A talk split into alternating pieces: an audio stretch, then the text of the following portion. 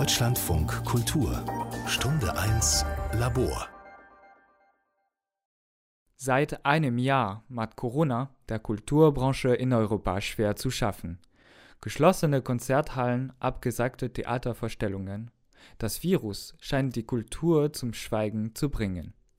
Doch von Stillstand ist hinter der Bühne keine Spur. Wie geht's der Kultur 2021? Liegt sie am Boden? Willkommen in der Sendung Stunde 1 Labor. Wir sind Studierende des deutsch-französischen Journalismus-Masters an der Universität Mainz und der Sorbonne Nouvelle Paris. Heute nehmen wir euch mit auf eine deutsch-französische Reise. Im Programm die Lust auf Konzerte der Kieler Band Leoniden, die Kulissen der Pariser Opera, die Sehnsucht nach der Theaterbühne in Mainz, der trotz der Krise blühende Literatursektor, das Überleben der Musikszene in Nizza. Mein Name ist Guillaume Mouret und Lena Couffin nimmt euch mit für die nächste Stunde. Ein Jahr Pandemie, ein Jahr leere Konzerthallen, ein Jahr ohne tanzende Menschenmengen. Es ist still geworden auf den Bühnen. Oder vielleicht doch nicht? MusikerInnen und VeranstalterInnen aus Deutschland und Frankreich erzählen von alternativen Konzertmöglichkeiten, Kreativität im Lockdown und der Sehnsucht nach Live-Musik. Eine Reportage von Elisa Kautsky, Annika Bremika, Caroline Auen und Guillaume Amouret.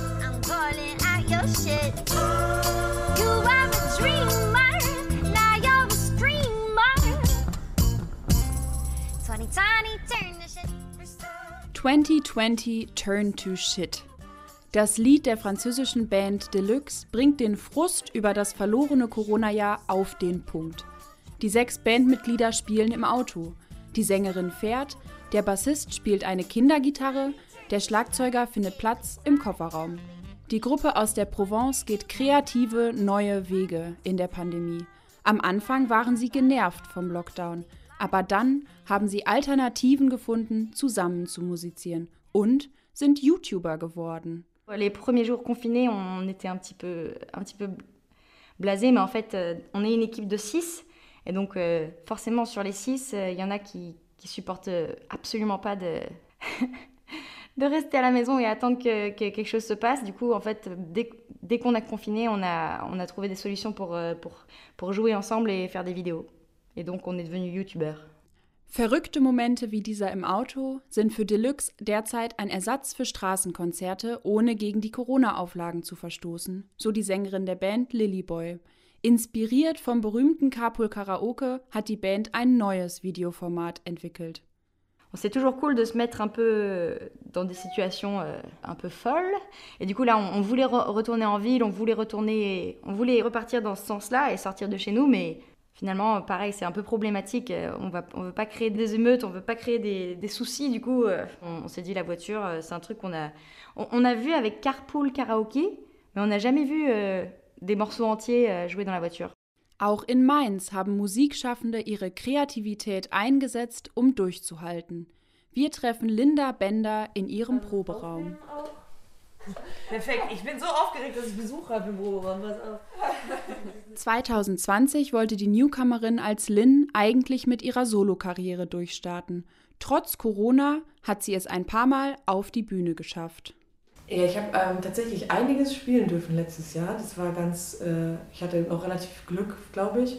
Ich habe eigentlich wirklich verschiedenste Hybride ausprobiert, von irgendwie Autokino-Konzert über komplett Livestream, sowohl zu Hause als auch in einem Veranstaltungsraum in Koblenz mit komplett Videoproduktion und allem. Dann habe ich ähm, Outdoor-Konzerte letztes Jahr noch gespielt, tatsächlich, in Mainz auf der Zitadelle zum Beispiel. Also ich glaube, diese ganzen Möglichkeiten, die es jetzt gab, überhaupt Musik zu machen, die habe ich eigentlich ausprobieren dürfen.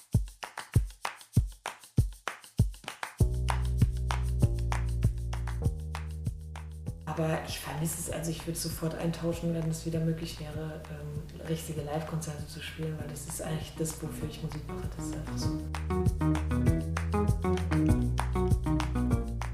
Vor dem ersten Lockdown hat Lynn einige Instrumente in ihre Mainzer Wohnung gebracht und so ein kleines Homestudio aufgebaut. Für das Lied Caroline hat die Musikerin außerdem mit Kochlöffeln, Klopapier und anderen Haushaltsgegenständen experimentiert.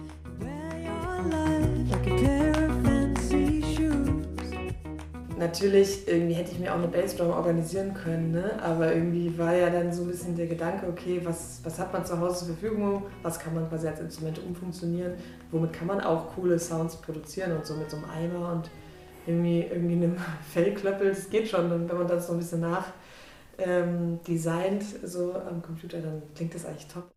Rund 200 Kilometer rheinaufwärts in Straßburg hat auch die junge Funkband Red McCo and the Julians ihr Talent für Improvisation entdeckt. Während des ersten Confinement in Frankreich durften sich die sechs Mitglieder nicht treffen. On a essayé de s'adapter en faisant des, des maquettes maison. C'est-à-dire que nous, on avait, on, aux endroits où on était chacun, on avait des cartes son et des instrus à disposition. Über ganz Frankreich verteilt haben die sechs Musiker sich von zu Hause aus aufgenommen. Der Gitarrist Edern Pamar steckte während dieser Zeit in der Bretagne fest. Donc on a décidé de, voilà, de faire avec ce qu'on avait, c'est-à-dire que moi j'étais en Bretagne euh, euh, chez un pote, donc j'ai pris, pris une carte son, une gratte, et puis euh, pareil pour, euh, pour les cuivres, la batterie qui était un peu plus équipée, parce que le, le, notre batteur a un vrai studio d'enregistrement chez lui. Mit Soundkarten und ihren Instrumenten ausgerüstet, haben sie ihre Tonspuren einzeln aufgezeichnet und später zusammengefügt. Et donc euh, voilà, on a fait les morceaux qu'on devait faire en studio, on les a, euh, on les a fait euh, de notre propre chef. Zuerst kam der Beat des Schlagzeugs, an dem sich die anderen orientiert haben, beschreibt Edern die Produktion.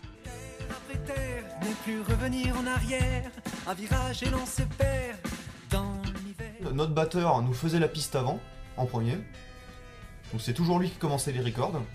Et donc à partir de là, donc impossible de se tromper, c'est-à-dire qu'on a, on a un kick, on a un tempo, et donc par-dessus, après les autres jouent. Mais donc c'est pas les autres qui commencent à jouer, c'était toujours notre batteur qui nous envoyait la première piste. Et après la basse, après les grattes, les cuivres et pour terminer le chant. Vom Elsass an die Ostsee. In Kiel haben die fünf Jungs von der Band Die Leoniden die erzwungene Konzertpause genutzt, um ihren Proberaum in ein professionelles Tonstudio umzuwandeln, verrückte Videos für soziale Netzwerke zu drehen und vor allem auch mal zur Ruhe zu kommen. Seit 2015 waren sie pausenlos unterwegs und haben jährlich über 100 Konzerte gespielt.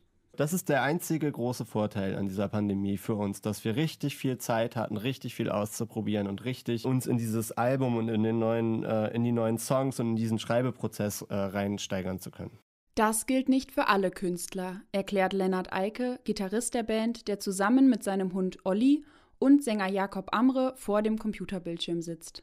Hätte uns das alles vor zwei Jahren erwischt, dann wird es diese Band nicht mehr geben, weil äh, da nichts gewesen wäre, auf das man sich hätte stützen können. Und das muss man schon dazu sagen. Also kreativ ist schön und gut, aber man muss sich das ja auch leisten können, sich hinzusetzen und einfach kreativ zu sein äh, und äh, darauf zu setzen, dass möglicherweise erst in zwölf oder 14 Monaten irgendwelche Konzerte wieder gespielt werden können, mit denen man Geld verdienen kann. Also da kenne ich, glaube ich, viele, viele Bands, die mussten einfach aufhören, Musik zu machen.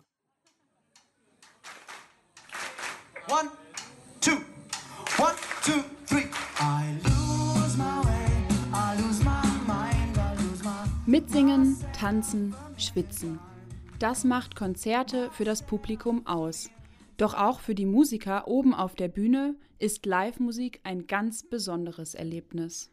Wir haben uns alle dafür entschieden, dass Musik äh, das Zentrum unseres Lebens ist und unser Lebensentwurf ist. Und also wenn man einen Song schreibt, aufnimmt und den man gut findet, ist es schön. Aber wenn man einen Song live spielt und den tausende Leute mitsingen, dann merkt man, okay, das ist einfach die größte Belohnung, die man überhaupt in diesem schon relativ privilegierten Lebensentwurf irgendwie so oh, ohne die Konzerte wäre der Rest irgendwann nicht mehr viel wert, glaube ich.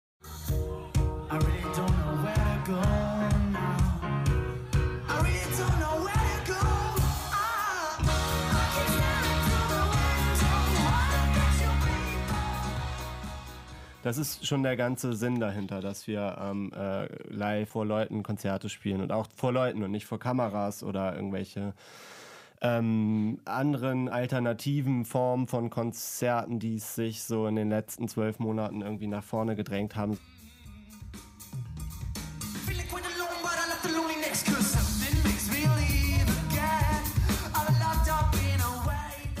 Vor zwei Jahren haben die Leoniden noch live im Mainzer Kulturzentrum gespielt.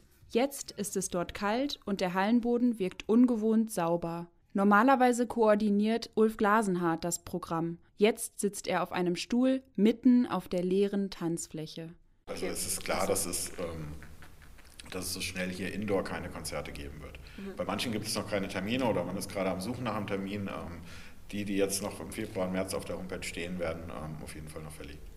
Letztendlich arbeitet man ja immer auf eine ähm, Veranstaltung hin. Dieses Konzert ist ja oftmals auch so die Belohnung, warum man diesen, diese Arbeit macht und das fällt halt natürlich auch weg. Auch in einem anderen Mainzer Kulturclub, dem Schon Schön, herrscht Ödnis.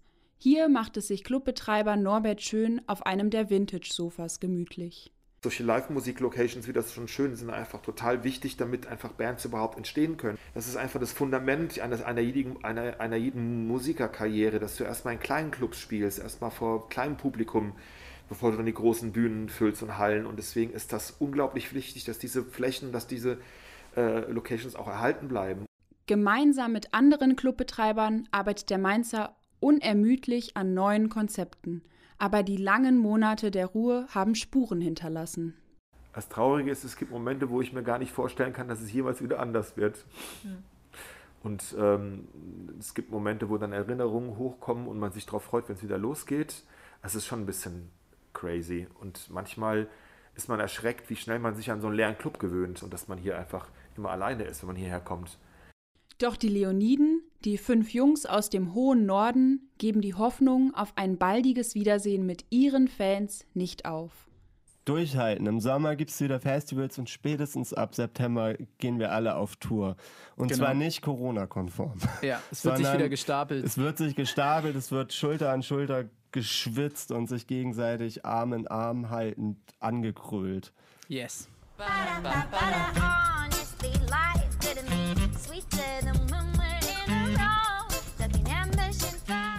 Und auch die Südfranzosen von Deluxe wollen mit ihrem Abgesang auf das gerade für die Musikbranche so grauenhafte Corona-Jahr zeigen, dass sie auf jeden Fall durchhalten werden.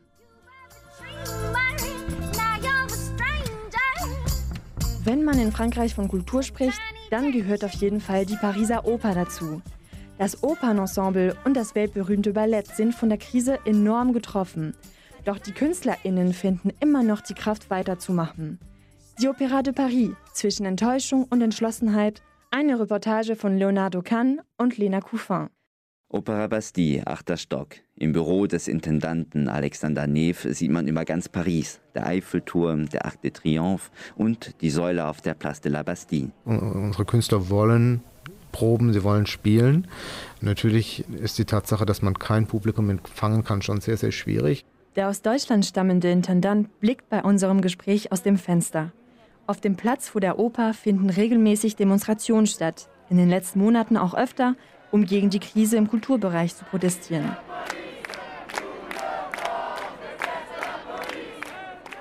Auch die Opéra de Paris leidet unter der Pandemie.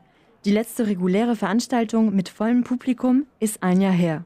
Auch wenn man natürlich, wenn man aufzeichnet für ein Streaming, man spielt dann keine Serie von 10, 12, 15 oder 20 Vorstellungen, sondern man macht das einmal. Das heißt, die ganze Probenarbeit für ein oder zwei Daten, wo dann aufgezeichnet wird, ist viel Arbeit. Aber ich glaube, die ähm, Mitarbeiter des Hauses sind sehr motiviert. Auch weil sie wissen, dass es die einzige Möglichkeit für uns, noch sichtbar zu bleiben. Alexander Neff hat sein Amt erst vor ein paar Monaten angetreten, mitten in der Krise. Auch wenn aus seiner Sicht die MitarbeiterInnen mit Zuversicht in die Zukunft blicken, nicht alle sehen das so. Christoph Villard, Paukist im Orchester, verspürt eine gewisse Verzweiflung und nicht nur bei sich selbst. Das ständige Proben für Konzerte, die am Ende dann doch nicht vorgeführt werden, findet er äußerst ermüdend. C'est vrai que les gens euh, ont une certaine lassitude puisque bon maintenant ça fait presque un an que nous sommes dans cette crise. Hein. Ce qui est très très frustrant et euh, surtout à long terme, c'est qu'on n'a aucune visibilité sur ce qui peut se passer dans l'avenir. Christoph Villard fühlt sich schlapp, erschöpft. Wenn man ein Jahr lang nicht vor Publikum auftreten kann, dann ist das sehr frustrierend, sagt er.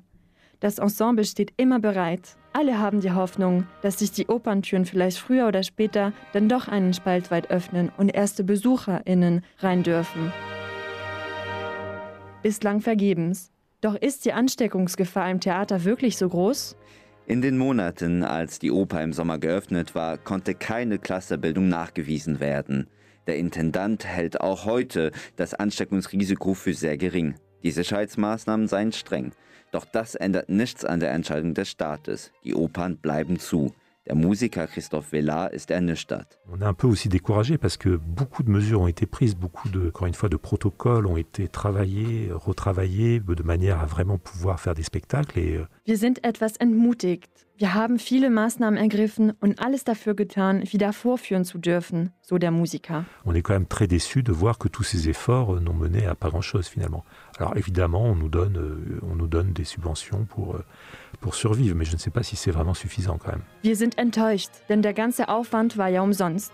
Klar sind wir finanziell abgesichert, doch Geld ersetzt nicht das berauschende Gefühl, vor tobendes Publikum zu spielen, klagt der Paukist.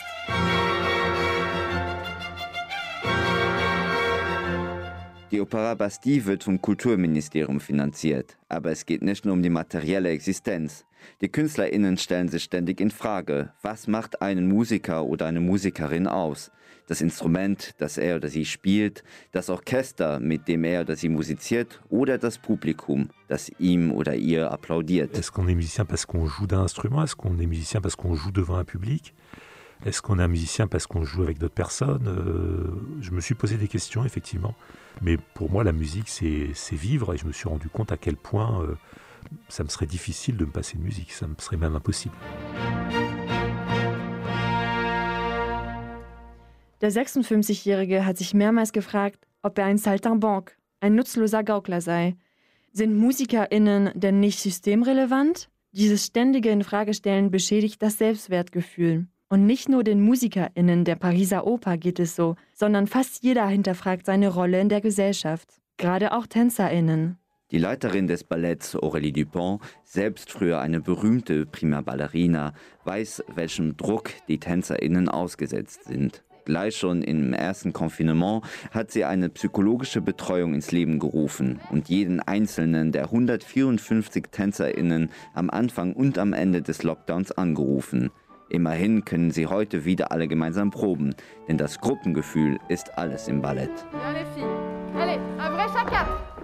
Der Tänzer Mathieu Botteau sieht die Lage nicht ganz so düster. Seit 15 Jahren ist er Mitglied der Pariser Oper. Er hat seinen festen Platz in der Tanzwelt. Aber für seine jüngeren Kollegen, so sagt er, ist diese einjährige Pause besonders schwer zu verkraften. Euh, notre, notre vie, notre passion, c'est la danse. Et de ne pas pouvoir le partager, euh, c'est. Voilà. Surtout qu'une carrière de danseur, euh, c'est jusqu'à 42 ans, c'est c'est très court en fait. Die Laufbahn der TänzerInnen ist kurz. Mit 42 Jahren geht man schon in Rente, erklärt der 33-Jährige. Donc de perdre un an, comme ça, là déjà ça fait un an, on ne sait pas après jusqu'où ça ira, mais un an en fait on le rattrape pas quoi. Donc quand on est jeune et quand on a envie de, de montrer ce qu'on ce qu'on de- voilà, ce qu'on sait faire, c'est euh, c'est compliqué. Psychologiquement, ouais, c'est compliqué. Ein Jahr zu verlieren ist mental schwer auszuhalten. Trotzdem, im Vergleich zum Paukenspieler Christophe Villa blicken die Tänzer zuversichtlicher in die Zukunft. Man könnte fast denken, dass sie auf Notstände wie diesen mental besser vorbereitet sind als andere. Bah, c'est ça qui est beau, c'est qu'on est conditionné depuis tout petit, et c'est aussi cette remise en question qui, joue aussi un rôle important. C'est que malgré tout, malgré le fait qu'on se dise, bah oui, effectivement, c'est des start and stop, on continue depuis le début de la saison, malgré tout, bah, on est conditionné et on se dit, ok, bah tant pis, on, va, on, on continue en fait, c'est le show must go on et on, c'est c'est la seule chose à faire.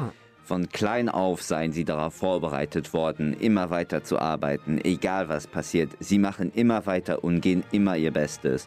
Oder, wie Mathieu Botteau es sagt, the show must go on. Wen man noch fragt an der Opéra de Paris, die KünstlerInnen sind sich einig. In der Krise hat sich gezeigt, welchen wichtigen Platz die Kultur in der Gesellschaft einnimmt. Sans art, il n'y a pas d'âme. Ohne Kunst gibt es keine Seele, so Paukenspieler Christophe Vella. Je pense que l'art a quand même sa place et son importance. Et il ne faut pas négliger. Évidemment, euh, on n'est pas médecin, on n'apporte pas aux gens à manger, mais on apporte peut-être une chose quand même très très importante pour l'humanité. Enfin, ça c'est mon opinion. Künstler seien keine Ärzte, meint der Musiker, aber sie geben der Menschheit etwas Wichtiges. Der Tänzer Mathieu Botteau sieht es ähnlich. Kunst sei vielleicht nicht so unmittelbar lebensnotwendig wie Kartoffeln, aber Nahrung für die Seele. L'art, c'est alors il y a des gens qui vont dire c'est pas vital, c'est pas comme euh, les pommes de terre effectivement, voilà, mais c'est vital pour l'âme quoi. Donc euh, c'est c'est sinon c'est métro boulot dodo et puis on on s'évade jamais en fait. Et c'est c'est euh, l'art, c'est aussi euh, c'est une manière de cultiver l'esprit. Ohne Kunst bleibt nichts außer Metro Boulot Dodo. Also U-Bahn fahren, arbeiten und schlafen. Und was hofft der neue Intendant an der Opera Bastille, Alexander Neff? Immerhin hat er noch keine normale Spielzeit erlebt. Ich hoffe schon, dass wenn wir dann wieder ähm, aufmachen dürfen, dass, dass vielleicht die Resonanz, gerade durch diese Abwesenheit von Kultur, ähm, mit dem Publikum wieder stärker sein wird.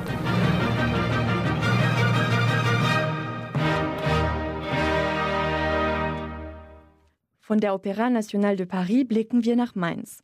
Der Theatervorhang öffnet sich auch hier schon lange nicht mehr. Wie reagiert die Branche und was bedeutet es für die Gesellschaft, wenn ein Ort der Begegnung einfach wegfällt? Ein Beitrag von Gina Arzdorf, Alina Hirschhausen, Laura Roban und Joanna Vuadens.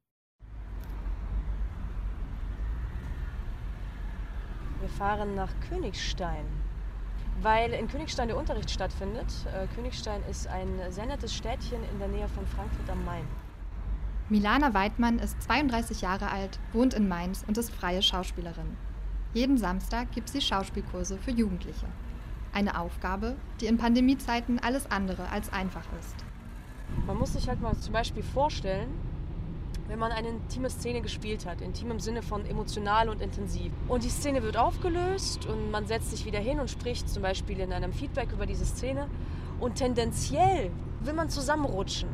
Und es bricht mir immer wieder das Herz, daran zu erinnern, bitte auf Abstand, bitte größeren Abstand. Ich wollte schon immer ein Held werden und das ist meine, das ist meine Chance. Die Workshops bieten den Jugendlichen einen wichtigen Zufluchtsort. Und doch gibt es da tief in euch ein kleines Glimmen, eine kleine Hoffnung, dass alles gut werden wird und ihr ankommen werdet. Proben mit Maske und Abstand ist auch eine große Herausforderung. Warum macht sie trotzdem weiter? Naja, weil es nur zwei Möglichkeiten gibt. Entweder man macht's oder man macht's halt nicht. Und weil mein Temperament es mir nicht erlaubt, aufzugeben. Aufgeben kann man immer. Und alles, was jetzt irgendwie funktioniert, wo es auch nur leiseste Möglichkeiten gibt, Varianten, Lösungen, die versuche ich alle mitzunehmen. Und deswegen mache ich es.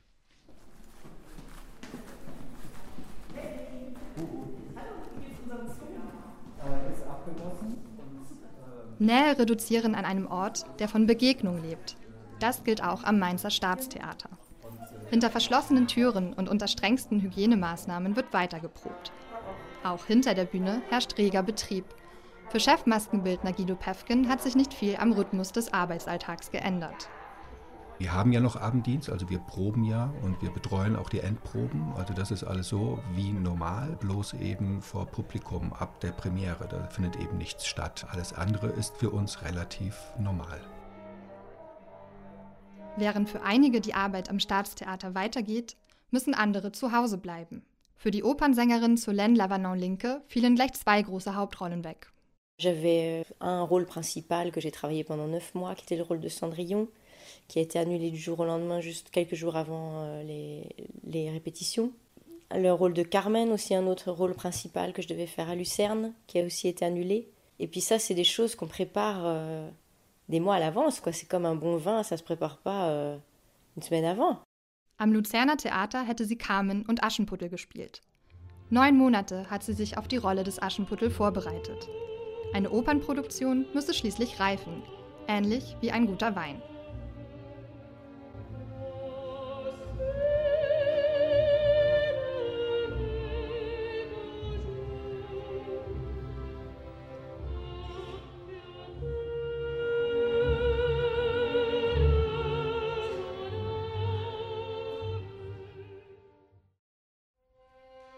Abgesagte Engagements, geschlossene Theatertüren.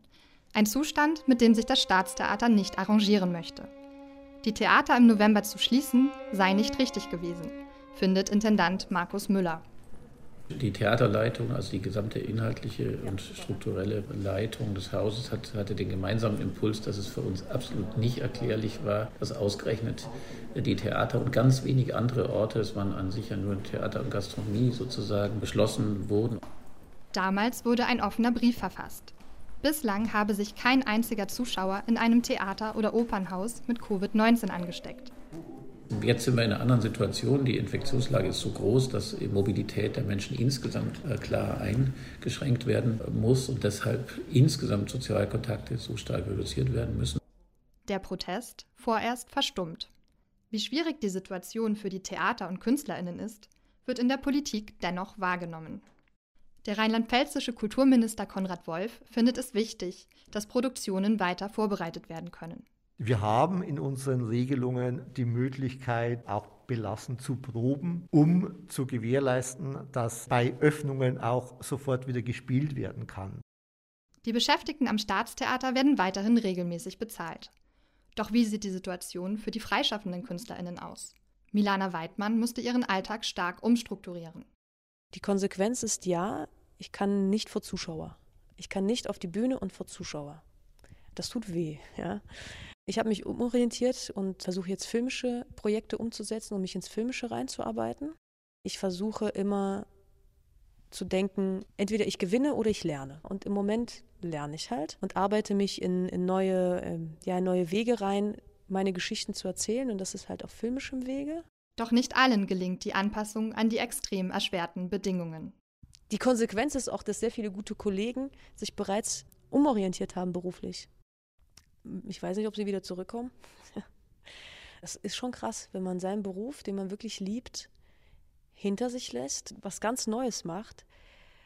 Das ist das, was mir Bauchschmerzen bereitet. Wo ich ein bisschen Angst habe und wo wir auch gerade gucken, wie wir da teilweise auch helfen können, ist, dass natürlich jetzt eine Generation von, ich sag mal, aus der Regieschule kommt, aus der Schauspielschule kommt, die jetzt erstmal keinen Zugang finden denn wenn jetzt alle Jobs verschoben werden, alle Produktionen verschoben werden, gibt es erstmal keine neuen Produktionen, wo man Regisseure versucht. Fürchtet Jörg Vorhaben. Der Chefdramaturg des Mainzer Staatstheaters hat aber auch Hoffnung. Wenn man mal auch über die positiven Seiten sprechen kann, dass das Theater und das Digitale einen großen Sprung genommen hat oder dass alle Häuser plötzlich wacher werden mussten. Was gibt es denn, wie kann man das Theater noch ins Digitale auch verlegen? und so vielleicht auch einigen Menschen, denen sonst das Theater nicht zugänglich ist, das so zugänglich gemacht hat. Höhere Reichweiten, mehr Inklusion. Das digitale Streamen von Theatervorstellungen sehen viele als Fortschritt für die Theaterwelt. Für die Opernsängerin Lavanon Linke ist dies jedoch alles andere als ein adäquater Ersatz. Le Livestream et toutes ces choses-là qui ont apparu, c'est comme une relation à distance. Hein. Je dirais c'est une relation d'amour à distance. L'opéra notamment où la musique euh, a besoin de sa dimension physique. Mais c'est pour ça qu'on va au théâtre, d'ailleurs, c'est pour être transporté entièrement. Et c'est pour ça qu'on monte sur scène aussi, c'est pour euh, aller ailleurs, en fait. Livestreams sind wie Fernbeziehungen, sagt die Mezzosopranistin, die ihre Ausbildung in Paris und Lausanne absolviert und schon an zahlreichen europäischen Opernhäusern gearbeitet hat. Wir gehen ins Theater, weil wir uns bewegen und verzaubern lassen wollen, Dazu brauchen wir die physische Nähe. Ich glaube, es gibt eine tiefe Sehnsucht nach Kultur, danach, dass Kultur wieder stattfindet. Und deswegen glaube ich, dass Kulturveranstaltungen generell und gerade auch die Theater sehr, sehr nachgefragt sein werden. Sagt der rheinland-pfälzische Kulturminister Wolf. Ein Jahr ohne Theaterbesuche. In schwierigen Zeiten wie diesen wird uns die wichtige Rolle der darstellenden Kunst besonders bewusst. Hier sind sich Kultur und Politik einig. C'est une nourriture, le théâtre. Là, c'est du mode de la survie, quoi, ce qu'on vit en ce moment par rapport euh, au manque d'art dans la vie des gens. Das Theater ist Nahrung für unsere Seele und unser Denken. Ohne das Theater überleben wir nur, anstatt zu leben. Erst wenn Schauspiel- und Opernhäuser erneut öffnen, kann unsere Seele wieder richtig satt werden. Je rêve que les théâtres rouvrent Et ça sera une grande fête quand ils vont ouvrir parce que pourra continuer à, bah, à nourrir euh, notre âme, à nourrir euh, notre réflexion, à nourrir notre, notre capacité à nous émerveiller.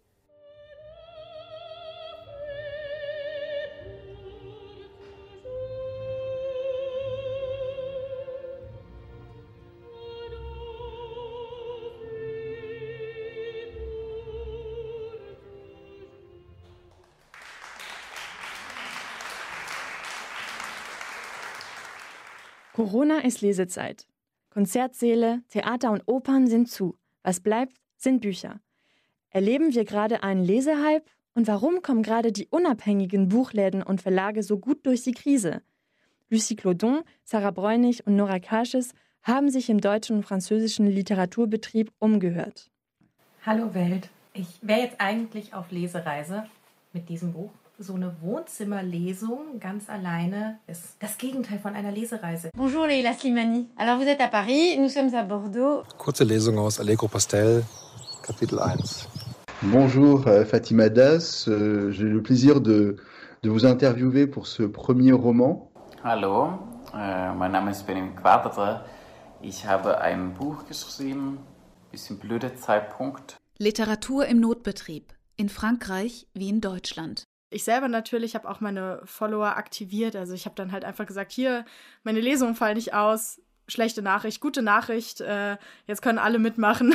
Und dann habe ich den halt einfach den Link gepostet und geguckt, ob jemand dazukommen will. Jasmin Schreiber gehört zur Risikogruppe. Im vergangenen Jahr war die Bloggerin die erste, die mit ihrem Debütroman Mariannengraben auf das Format Online-Lesung umgestiegen ist. Debüt gibt's nur einmal, ja. Das ist ein großer Moment. Das ist so, als wenn zur Hochzeit niemand kommt. Unter anderem durch ihre massive Social-Media-Kampagne wurde das Buch zum Bestseller. Also es wirkt halt immer so, oh, die Jasmin Schreiber, die hat das alles ganz spielerisch und einfach hingekriegt, aber es war schon extrem viel Arbeit. Und ich habe auch von anderen AutorInnen gehört, die selber nicht so Social Media affin sind, dass die Verlage sagen, ja, kannst du nicht mal hier auf Facebook was machen? Und die Person hat zehn Follower. Meine Lesung in Frankfurt, 70 Prozent waren Senioren. Wie hätte denn ein Verlag diese Menschen erreichen sollen über Instagram? In der Krise greift man zum Bewerten. In Frankreich hat dieses Phänomen sogar schon einen Namen: Bestsellerisation. Dort kaufen die Menschen in der Corona-Zeit am liebsten Klassiker und Comics. Etienne Trommer arbeitet in der Buchhandlung Atelier im Pariser Nordosten. C'était pas nos qualités libraires qui étaient mises en avant euh, lors de cette période-là. Là, c'était surtout euh, des ouvrages qui étaient demandés, c'était des choses, euh, disons, plus connues. Während des zweiten Lockdowns ging es kaum darum, die Leute bei ihrer Buchauswahl zu beraten, erzählt er. Sie kauften einfach die bekannten Werke. In Frankreich durften die Buchläden im Frühjahr 2020 nicht einmal Click und Collect anbieten. Trotzdem sank der Jahresumsatz ähnlich wie in Deutschland nur gerade mal um 3 Prozent. Sobald sie wieder offen war, strömten die Menschen in die Librairie. Le livre il a une place particulière en France, peut-être une tradition, parce qu'on est des gros lecteurs. Sinon, ils se défendraient pas comme ça, les gens. Ouais. Et les libraires non plus. Das Buch nimmt bei uns einen besonderen Platz ein, sagt der Buchhändler Romain Landres aus dem 20. Arrondissement in Paris. Die Menschen in Frankreich sind traditionell begeisterte LeserInnen. Sonst würden die Leute und die BuchhändlerInnen sich nicht so sehr für Bücher einsetzen. Aus Protest gegen die Kulturpolitik der Regierung wurden im Herbst die wichtigsten Literaturpreise verschoben.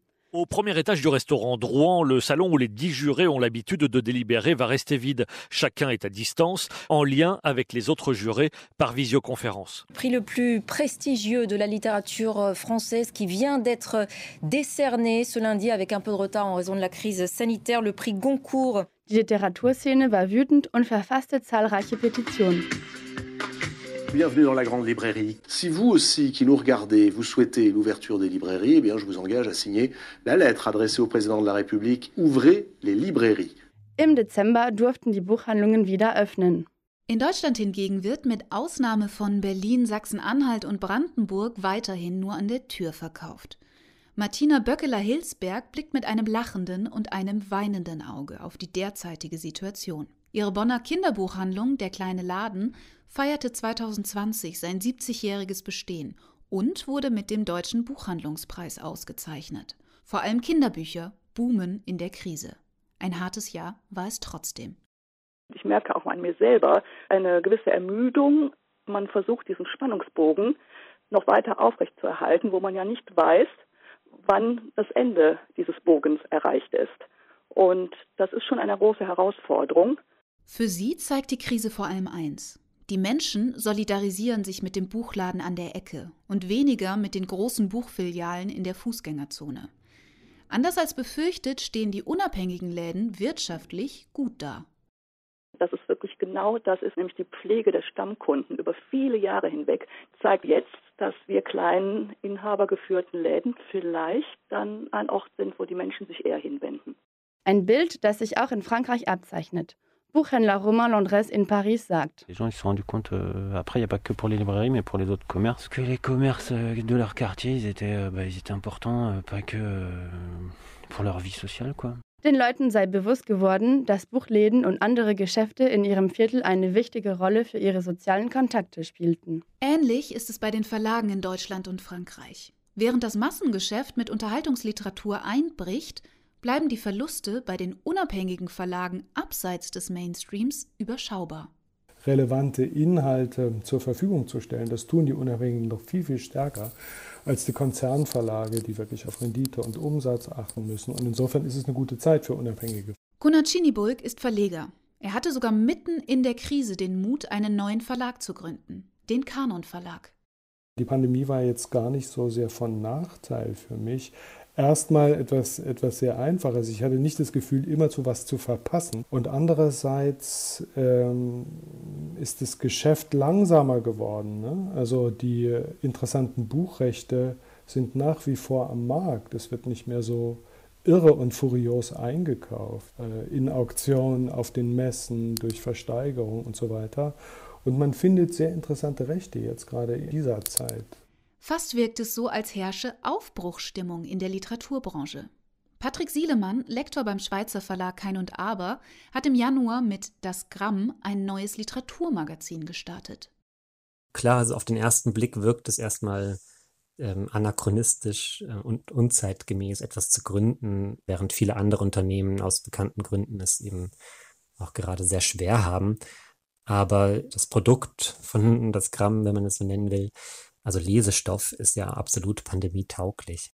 Auch in Frankreich wurden während der Pandemie einige Verlage gegründet. Euh, je me suis dit, bon, bah, c'est le moment d'en profiter pour euh, mettre tous mes livres en Kindle euh, sur Amazon, euh, ce qui n'était pas possible via cette maison d'édition. Et je me suis dit, bah, je vais lancer ma maison d'édition euh, pour tout. Ihr ehemaliger Verleger weigerte sich, ihre Bücher auf Amazon zu veröffentlichen, sagt die Autorin Marina Anker. Also habe sie den Lockdown genutzt, um ihren eigenen Verlag Blinkline Books zu gründen für ihre zweisprachigen Kinderbücher, die sie eigentlich auf zahlreichen Buchmessen vorgestellt hätte. Handel und Verlage sind im ersten Jahr der Pandemie verhältnismäßig glimpflich davon gekommen. Ein zentraler Aspekt von Literatur jedoch fehlt, der Schriftsteller zum Anfassen, also Lesungen vor Publikum. Tristan Marquardt organisiert in München die Literaturreihe Meine drei lyrischen Ichs. Die ist normalerweise gut besucht. What? Where? This is left. This is right. That's right. Right. Left is right. Right is right. What's left? Right is left. Left is left. Right? Right is just left. Für den 33-jährigen Lyriker ist Literatur mehr als nur Konsum. Ihm geht es um den sozialen Austausch. Ich stelle mir vermehrt die Frage, was ist eigentlich mit den 15-jährigen Schulkids oder den 12-jährigen, die jetzt gerade ein ganzes Jahr Corona erlebt haben, mitten in einer total wichtigen Zeit, in der sie unter Umständen auch mit bestimmten Formen von Literatur erstmals in Berührung kommen. Ist es nicht auch so, dass wir extrem an die denken müssen, wenn wir jetzt äh, sagen, möglicherweise war es ein gutes Jahr für Literatur? Ich glaube, es wird eine zukünftige Aufgabe von uns sein, diese Vermittlungsarbeit weiter zu betreiben, damit wir nicht ähm, in 20, 30 Jahren vor der Situation stehen, dass eigentlich niemand mehr liest. Deutschland ist der zweitgrößte Buchmarkt der Welt. Mit Büchern wurde vor der Pandemie ein Jahresumsatz von 9 Milliarden Euro erwirtschaftet. Das ist zehnmal so viel wie mit Musik oder Kino. In Frankreich waren es immerhin 3 Milliarden. In der deutschen und französischen Kulturbranche, die durch Corona weitgehend brach liegt, ist die Literatur ein Hoffnungsschimmer. Ouvrez les librairies. Von der Literatur kehren wir nun noch einmal zurück in die Welt der Musik. Denn nach fast einem Jahr ohne großen Live-Betrieb fragen wir uns, wie können MusikerInnen überhaupt noch überleben? Und wie werden sie in Zukunft ihr Geld verdienen? Lukas Nickel, Dauda Kone und Saladim Salem waren zu Besuch bei verschiedenen KünstlerInnen in Deutschland und Frankreich. Über 1000 Konzerte haben die Donuts in ihren 25 Jahren Bandgeschichte gespielt.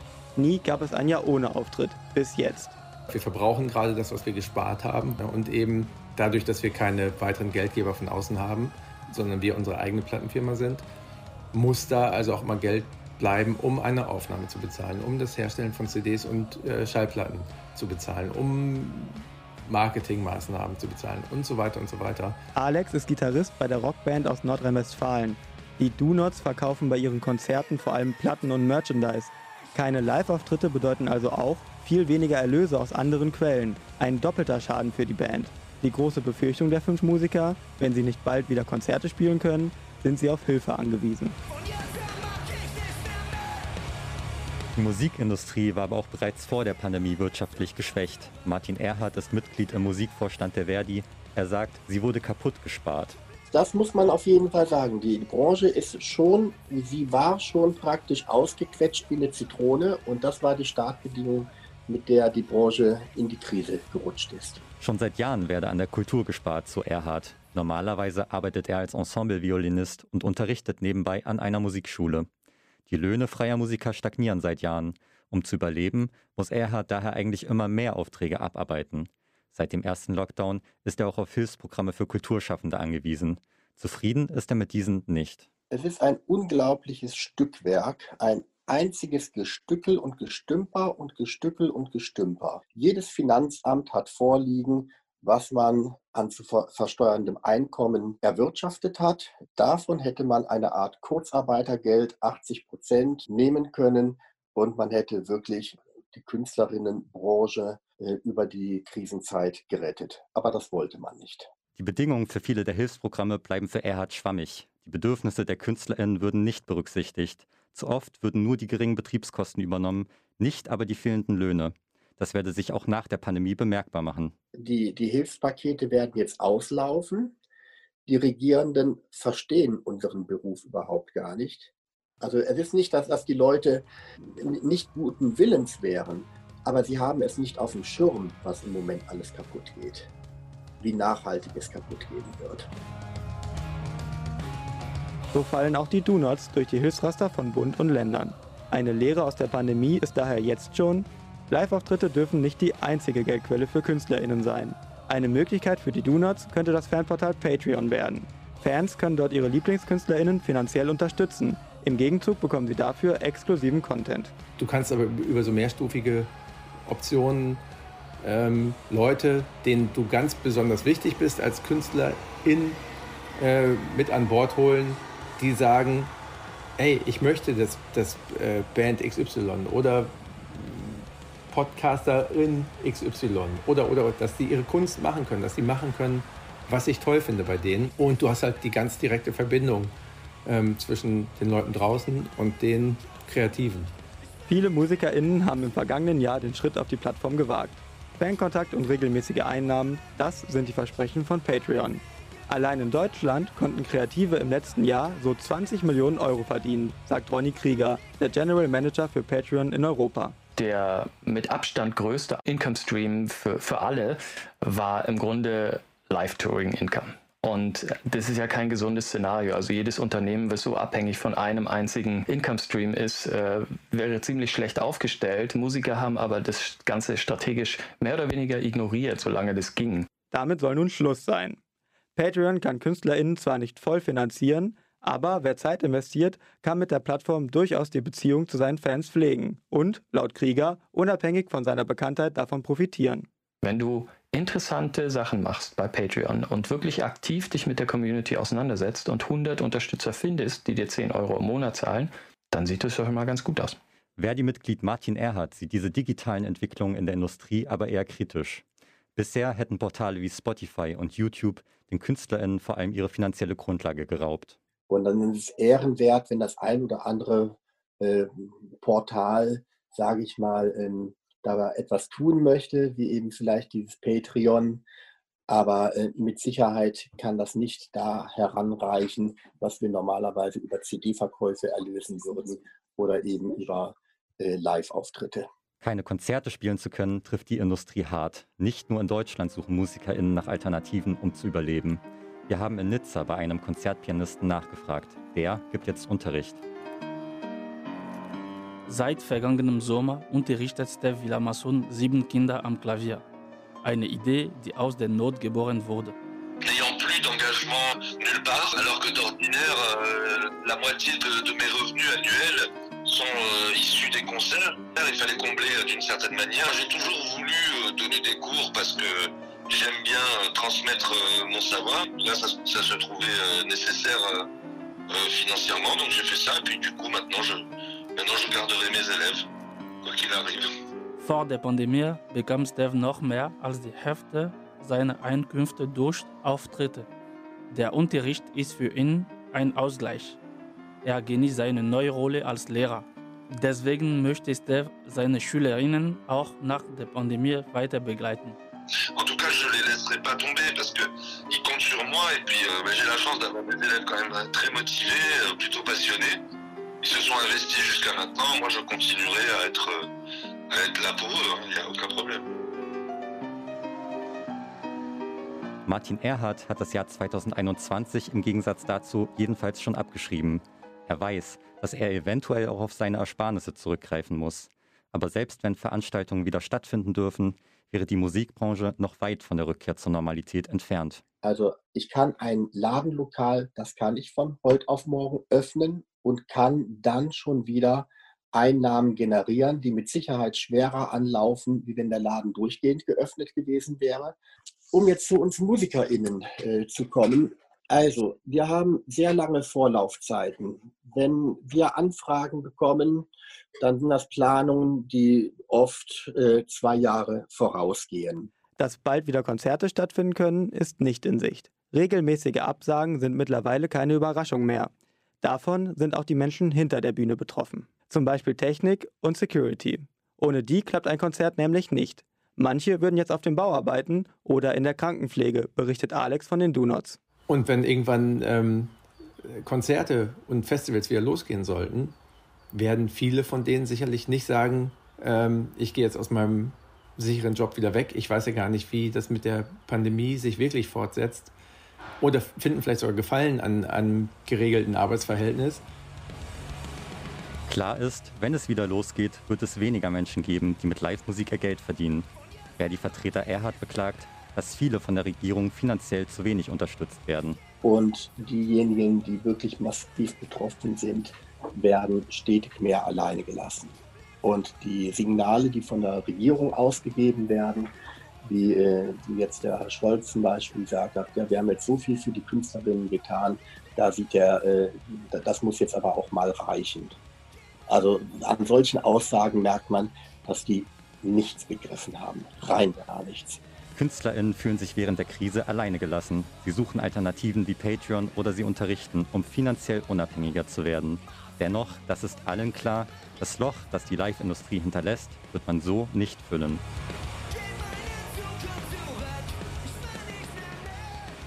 Das war Stunde 1 Labor zum Thema Kultur am Boden in Deutschland und Frankreich.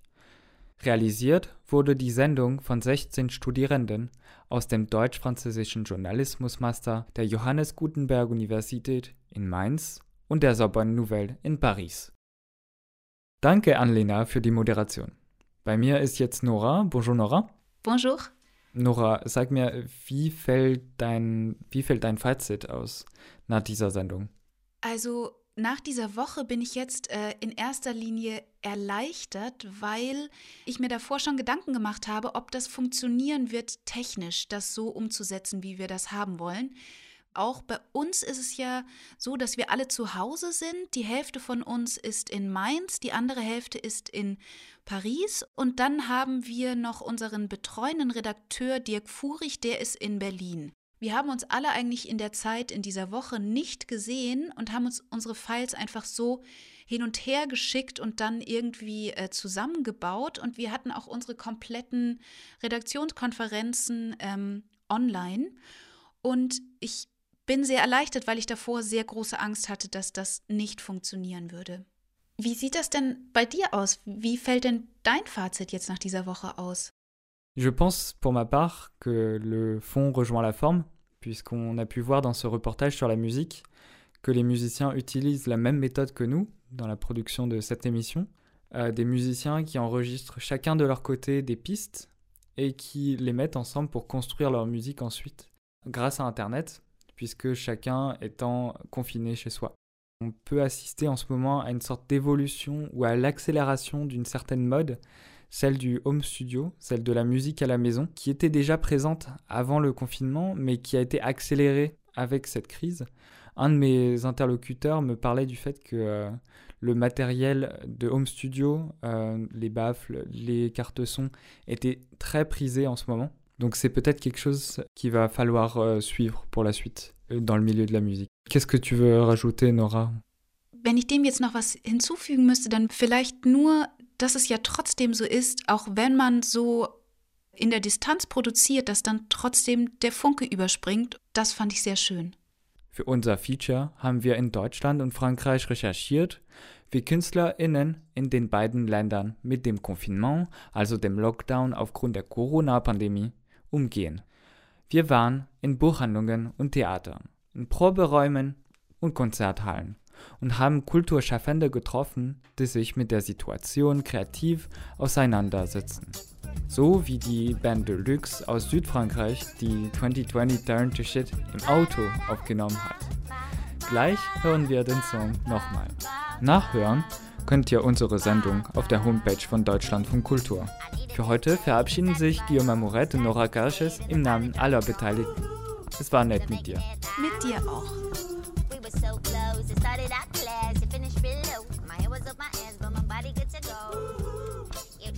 Nachhören könnt ihr. Es ist ein Könnttier. Also du hast Kuscheltier, du hast Wildtiere und du hast Könnt Könntiere. Wir sind ready. Check, check. Super, dann können wir loslegen. Corona ist jetzt fast ein Jahr. Äh Lennart muss noch kurz Telegram ausmachen. Comment je sais si ça enregistre Ok. Alors. In der Krise greift man zum Bewerten. Da hast du ein bisschen geklopft, deswegen mach mal kurz Okay.